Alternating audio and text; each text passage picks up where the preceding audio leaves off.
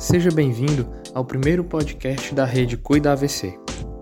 Se você é estudante ou profissional de fisioterapia e está em busca de conhecimento sobre como atender o paciente pós-AVC, esse conteúdo é feito para você. Queria te fazer uma pergunta. A relação entre o que você pode oferecer e o que o seu paciente deseja é bem estabelecida? Seu paciente confia em você e nele mesmo? Me chamo Eduardo Grelminiano, faço parte da rede Cuida AVC e vou conversar um pouco sobre como melhorar o autocuidado e a adesão do seu paciente com o modelo 5A. O modelo 5A é usado para melhorar a mudança de comportamento do paciente. Ele é constituído por cinco palavras: avaliar, aconselhar, acordar, auxiliar e arranjar.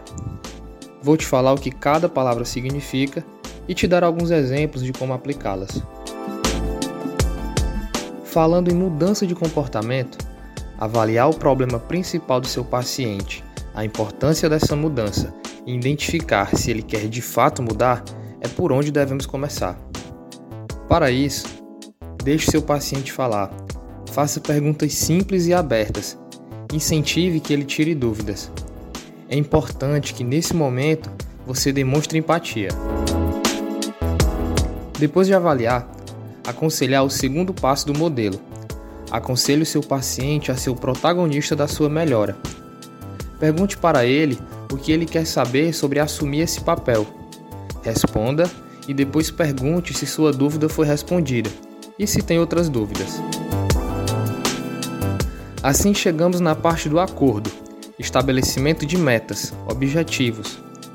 Estabeleça com seu paciente metas alcançáveis a curto, médio e longo prazo.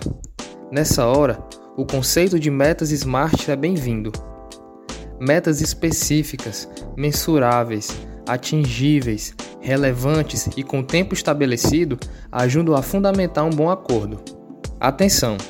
Tenha cuidado na hora de estabelecer metas. O seu paciente pode concordar com você só por medo ou por vergonha de dizer não. É muito, é muito importante entender as preferências do seu paciente para que ele se sinta motivado. Depois de estabelecer metas, auxilie seu paciente, identifique possíveis barreiras e se antecipe a elas. Use frases de incentivo, explique os benefícios e ofereça feedback positivo. Dê instruções claras e, sempre que possível, demonstre que você quer que o seu paciente faça. A última palavra do modelo 5A é arranjar. Forneça materiais e instrumentos como um diário de exercícios ou monitor de atividades. Quando possível, mantenha contato com seu paciente via telefone, WhatsApp, Telegram ou outro meio de comunicação. Nesse momento, ajuste as medidas e intervenções que não estão sendo eficazes para alcançar as metas estabelecidas. Com esse modelo, seu paciente pode se sentir mais confiante, determinado e sua relação com ele se torna mais clara. Já dizia o ditado: o combinado não sai caro. Espero que esse conteúdo tenha te ajudado um pouco com o atendimento do paciente pós-AVC.